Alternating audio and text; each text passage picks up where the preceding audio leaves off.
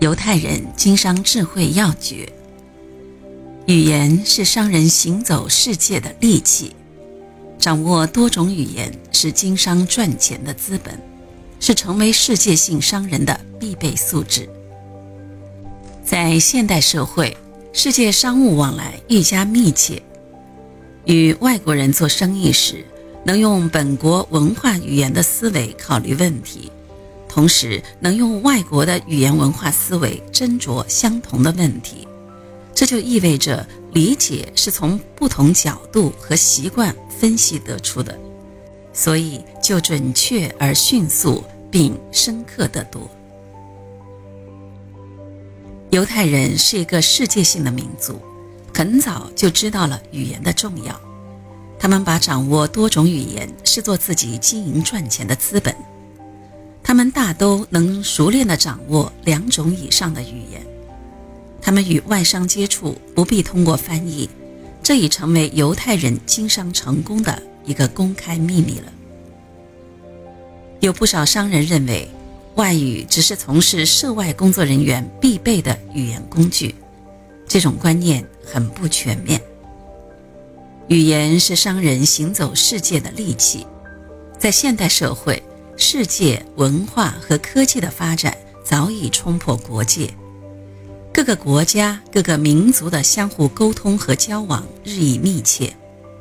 这种交往最重要的是使人判断准确、迅速。跟犹太人打交道，首先让你吃惊的是他们的判断非常迅速和准确。原因何在呢？就在于他们普遍都懂得两个以上国家的语言。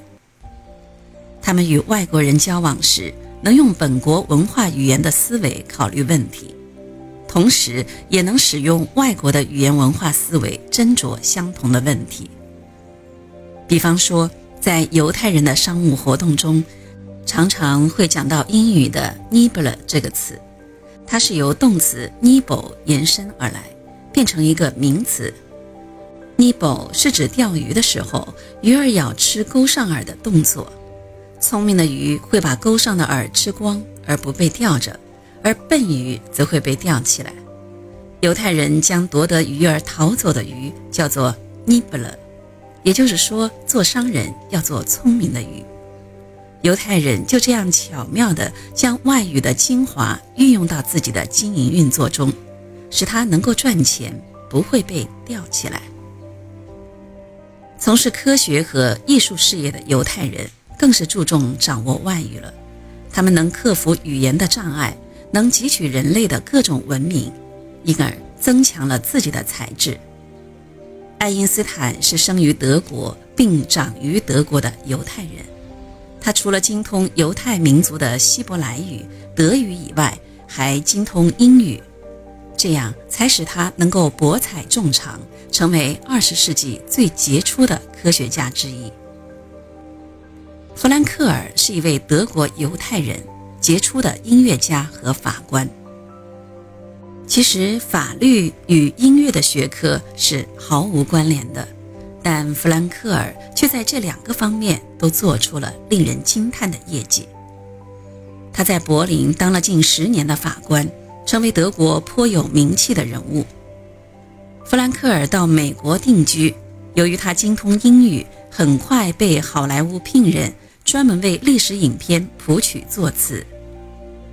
外语不但成为他谋生的本钱，还成为他事业成功的阶梯。犹太人中大多精通多种语言，这也是他们成为世界性商人的素质。